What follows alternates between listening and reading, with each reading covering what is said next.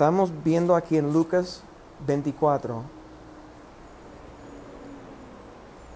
que deben predicar, otra vez verso 46, tienen que predicar, o 47, en su nombre, en el nombre de Jesucristo, el arrepentimiento y el perdón de pecados en todas las naciones. Hay dos partes de la misión de los discípulos, del mensaje. Es arrepentimiento y el perdón. Nosotros todos queremos recibir el perdón del pecados, la salvación. No queremos sufrir una eternidad separados de Dios por nuestro pecado. Entonces, queremos que Jesús sea nuestro Salvador. Pero para que puede perdonar a nosotros, hay algo que tenemos que hacer antes. ¿Y qué es? El arrepentimiento. Arrepentimiento habla de un cambio de nuestra mente que produce un cambio en nuestra manera de vivir. Entonces, hablando de las promesas de la salvación, del bautismo en el Espíritu Santo, el, Espíritu Santo para nosotros es el consolador, nuestro consejero que nos recuerda de la palabra de Dios, que nos guía, siempre está con nosotros, que nos da los dones de sanidad, de liberación, la manifestación de Dios en nuestra vida es a través del Espíritu Santo. Tenemos las promesas, pero la pregunta es, ¿por qué? Entonces, ¿cuál es el propósito de la resurrección? Y yo quiero que vamos a Romanos capítulo 6, porque realmente esto es lo más importante. Podemos creer y querer las promesas, pero si no entendemos su propósito, nunca vamos a llegar a dar a Dios lo que Dios está buscando de nosotros. Entonces, Romanos capítulo 6. La Biblia dice entonces, vamos a comenzar en el versículo 1. Romanos capítulo 6, verso 1. Dice entonces, ¿qué diremos? ¿Seguiremos pecando para que la gracia abunde? Y esa pregunta era una pregunta tan común en la iglesia primitiva. Estamos hablando, Romanos fue escrito unos 30 años después de que Cristo ascendió.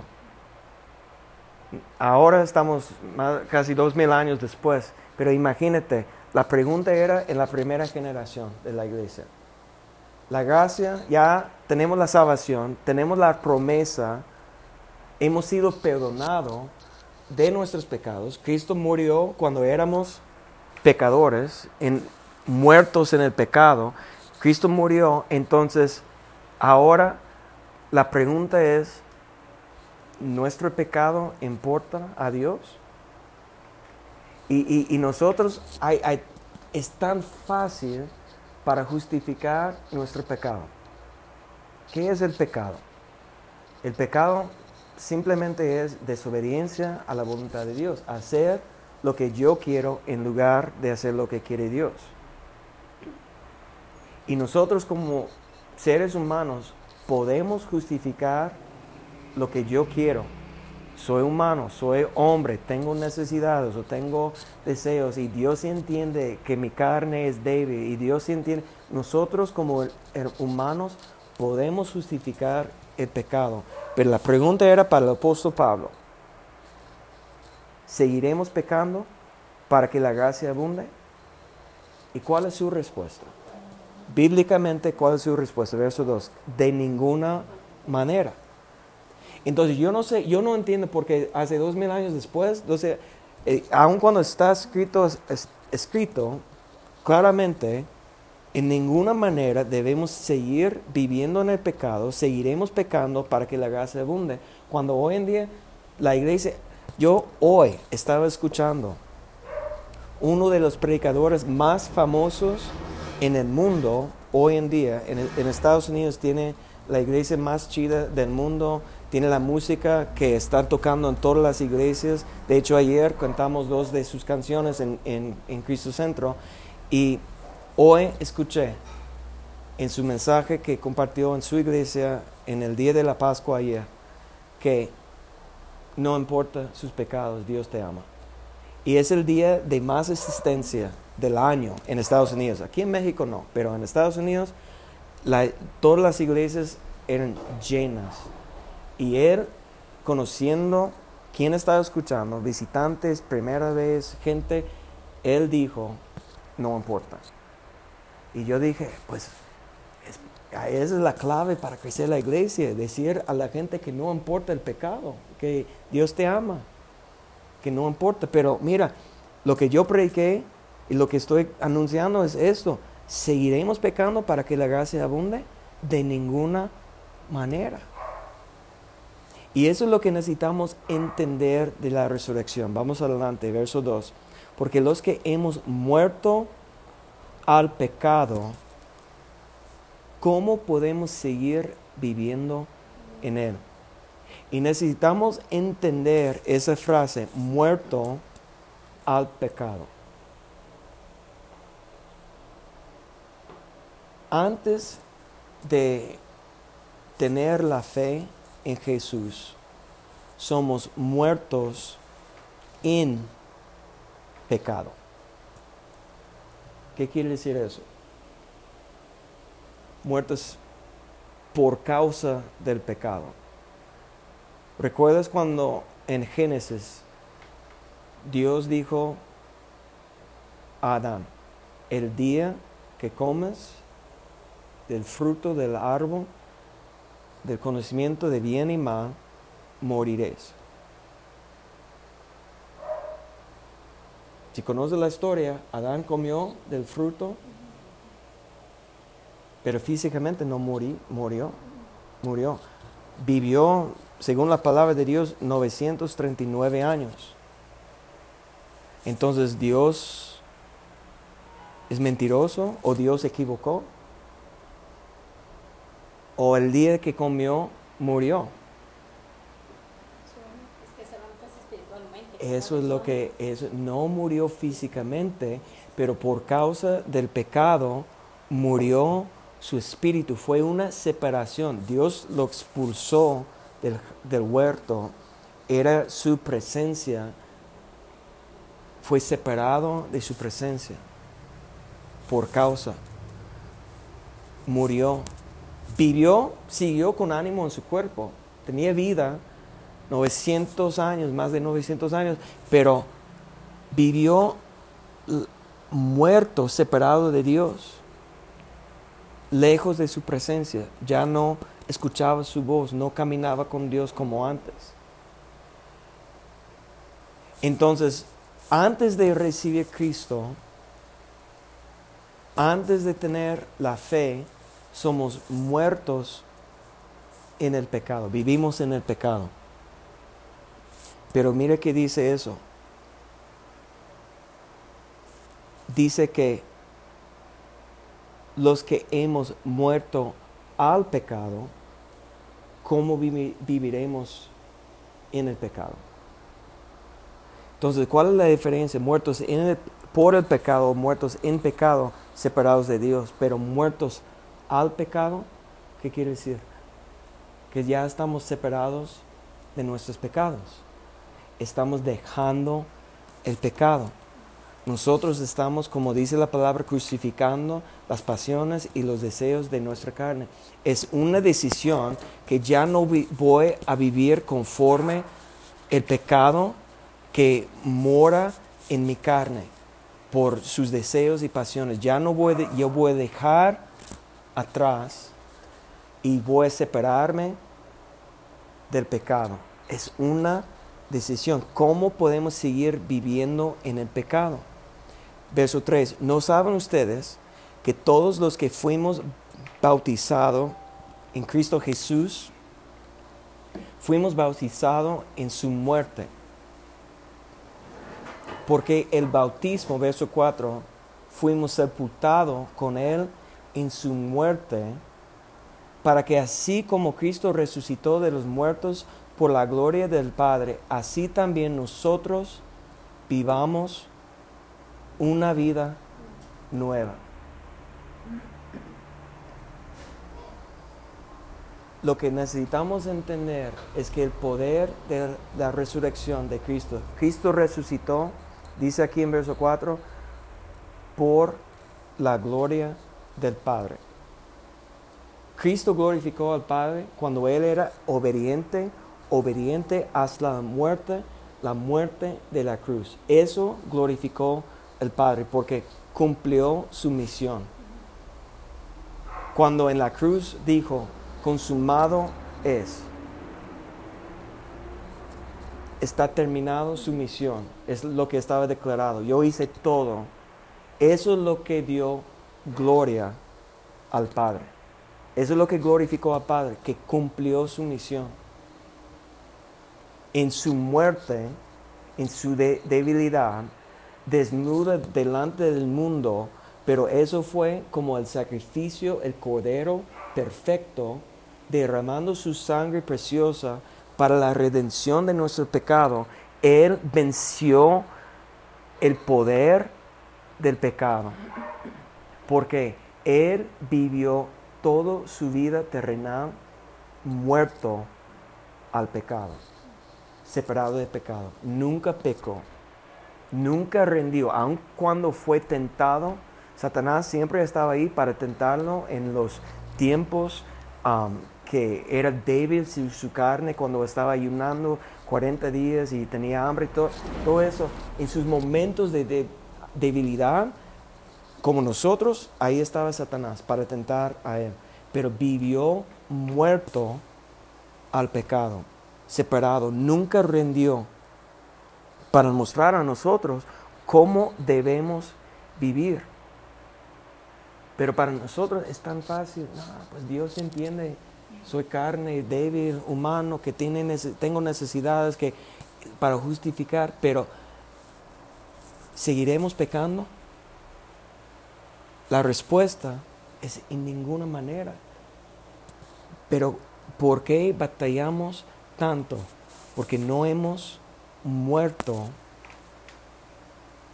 al pecado. No hemos hecho la decisión que yo voy a dejar el pecado en el pasado y yo voy adelante siguiendo a Cristo. Y hasta que hacemos ese cambio de mente, ¿qué quiere decir? Arrepentimiento. Hasta que haya un arrepentimiento, no podemos confesar la salvación, que Jesús es mi Salvador, pero si no dejamos, y, vamos a ver, vamos adelante. Dice, porque si no hemos, verso 5, Romanos 6, 5, si no hemos unido a Cristo en su muerte, así también nos uniremos a Él en su resurrección. Para participar en el poder de la resurrección tenemos que unir con Él en su muerte. ¿Muerte a qué? Al pecado. No está hablando de su muerte física. Nosotros no tenemos que morir en la cruz físicamente. Nosotros tenemos que vivir como Él vivió, muerto al pecado. ¿Me explico? Verso 6. Sabemos que nuestro antiguo yo, o el viejo hombre, fue crucificado juntamente con Él para que el cuerpo del pecado sea destruido. Todos digan destruido. destruido. ¿Qué tenemos que destruir? El, pecado. el cuerpo del pecado. Los deseos que tenemos en el cuerpo, en la carne, tenemos que destruirlos. Esa es la muerte al pecado. Destruyendo los deseos y las pasiones, a fin de que no sirvamos más al pecado. Ento- eh, eh, escuchen esto. Cuando estamos viviendo por el pecado o muertos a Dios y vi- vivimos en el pecado, somos esclavos al pecado. Estamos sirviendo. El, el pecado tiene su propia vo- voluntad. El pecado quiere hacer lo que él quiere. No quiere hacer la voluntad de Dios. Quiere hacer en contrario. Quiere hacer los deseos y pasiones carnales. Que nosotros sabemos perfectamente nuestras debilidades. Cada quien tiene sus propias debilidades diferentes, sus pecados y todo eso. Diferentes sus tentaciones. Pero es el mismo. Es el pecado y tiene su propia voluntad. Y nosotros en cuanto estamos pecando, somos esclavos al pecado. Eso es lo que dice. Pero nosotros, verso 6, sabemos que el antiguo yo, el viejo hombre crucificado juntamente con él para que el cuerpo del pecado sea destruido a fin de que no sirvamos más al pecado. La libertad cuando hablamos que hay libertad en Cristo, no es para danzar o aplaudir o levantar las manos. La libertad es no ser esclavo al pecado. Esa es la libertad. Que no tenemos que servir. Tenemos una opción. Que tenemos, nosotros tenemos la libertad de hacer lo que Dios quiere en lugar de hacer lo que quiere la carne. Verso 7. Porque el que ha muerto ha sido librado del pecado. ¿Cuándo hay libertad? Cuando hay muerte. Cuando estamos muertos al pecado para vivir con él.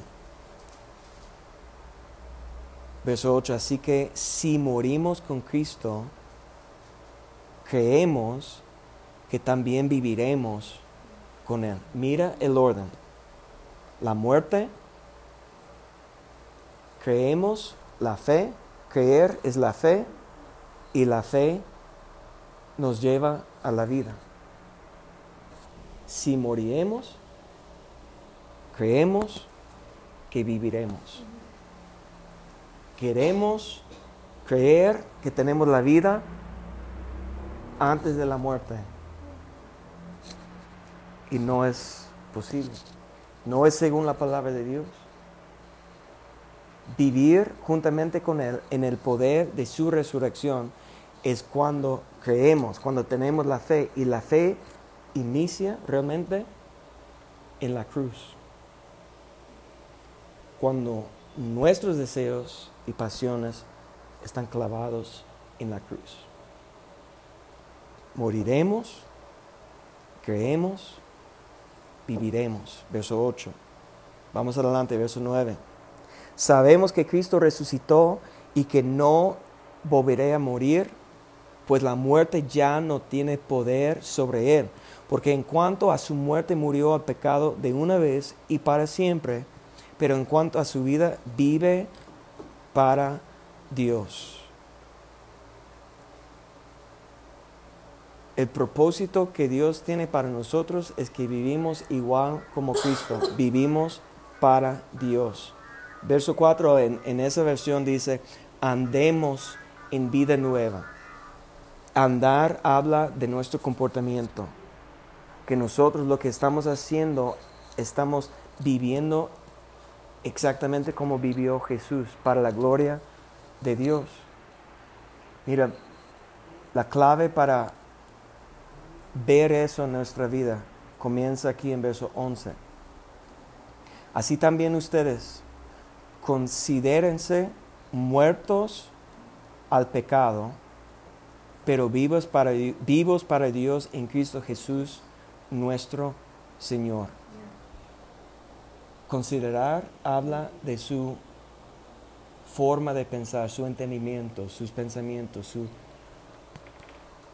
y hasta que hay un arrepentimiento, vas a justificar el pecado. Yo, no, Dios entiende, yo no puedo, que soy débil, bla, bla, bla. Todas las justificaciones que hacemos. Pero cuando hay arrepentimiento, cambia. Y ya estamos considerando muertos al pecado. Imagínate, cuando nosotros ya decimos, no tengo que hacer lo que hice ayer, ¿por qué? Ya he muerto, he separado de esa acción, de ese pecado, de ese hábito, de ese vicio, lo que sea. Desobediencia.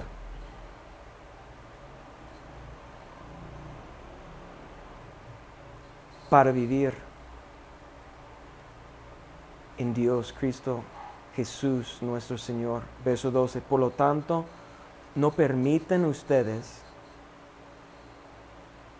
que el pecado reine en su cuerpo mortal, ni lo obedezcan en sus malos deseos. Es una decisión. Es una decisión. No permite que el pecado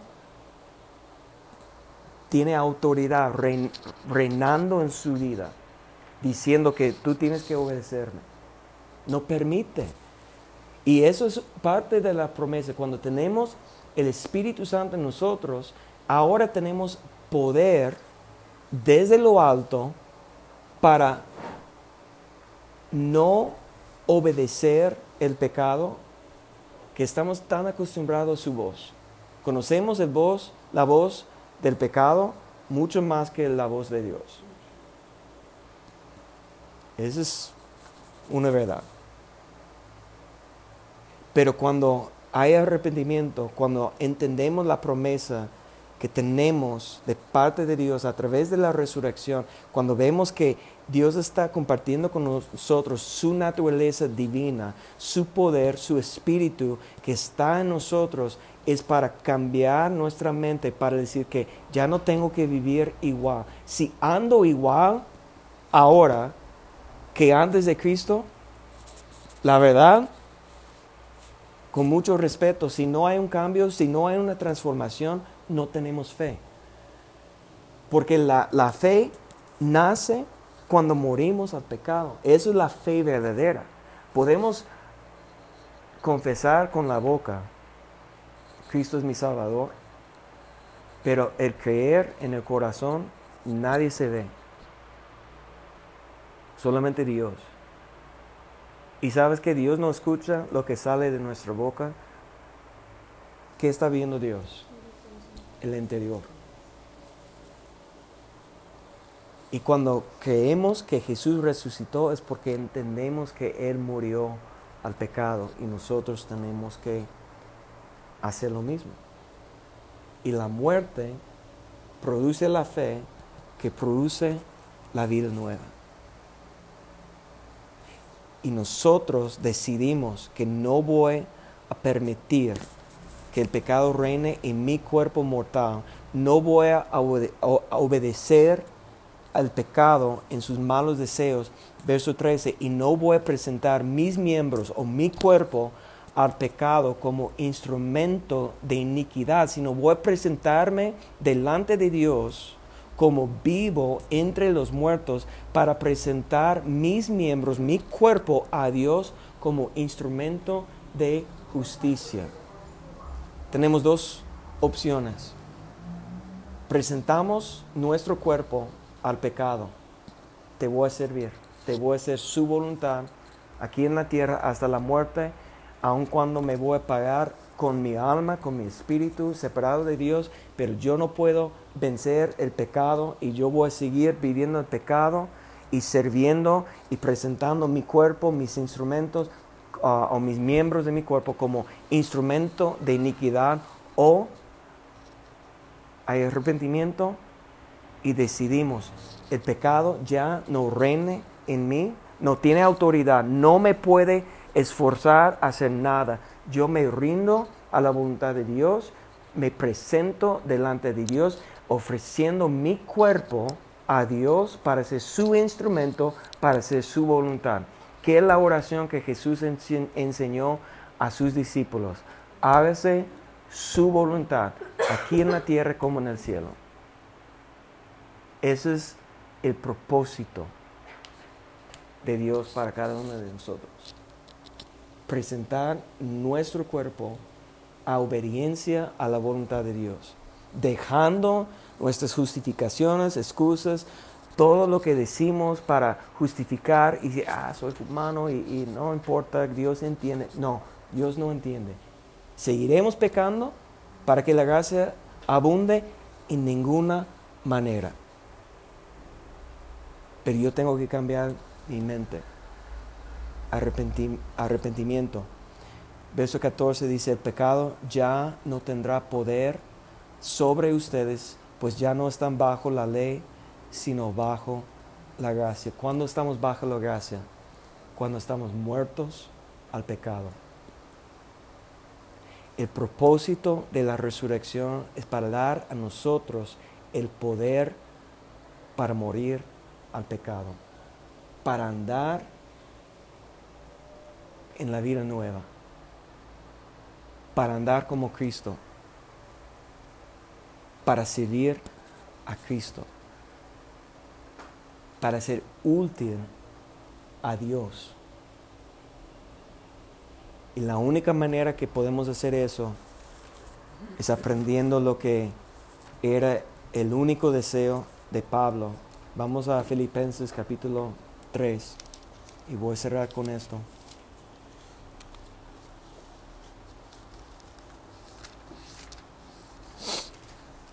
Filipenses capítulo 3, verso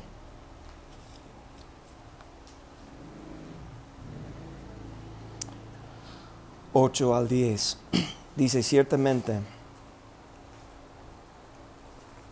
aún estimo todas las cosas como pérdida por la excelencia del conocimiento de Cristo, Jesús mi Señor, por amor del cual lo he perdido todo y lo tengo por basura para ganar a Cristo y ser hallado en Él, no teniendo mi propia justicia, que es por la ley, sino la que es por la fe de Cristo, la justicia que es de Dios por la fe. Mira verso 10, a fin de conocerle y el poder de su resurrección, la participación de sus padecimientos, llegando a ser semejante a Él en su muerte su muerte a qué? Al pecado. Podemos comenzar a conocer a Dios cuando llegamos a ser semejante a Él en su muerte, su separación del pecado. Nunca Jesús permitió el pecado en su vida. Nunca había un momento de desobediencia para hacer lo que su carne estaba pidiendo. Y nosotros cuando aprendemos e-, eso, que el propósito de la gracia, de la resurrección, del poder del Espíritu Santo en nuestras vidas, es para que nosotros podamos morir al pecado. Esto es lo que realmente va a transformar nuestras vidas. No es una otra enseñanza, otro tema, un mejor predicador o lo que sea eso nunca puede hacer nada. Es una decisión de arrepentirme, cambiar mi forma de pensar, todas mis excusas, mis justificaciones por lo que no puedo o no quiero o no tengo ganas o no tengo ánimo o lo que sea, dejando todo eso para decir que Señor, yo quiero que tú eres mi rey, mi Señor, y yo voy a hacer su voluntad. Yo voy a dejar atrás el pecado, con sus deseos, sus pasiones. Aun cuando conocemos la voz del pecado, nosotros tenemos que inclinar nuestro oído para conocer la voz de Dios para ver una transformación en nuestras vidas. Y ese es el propósito de la resurrección. Amén.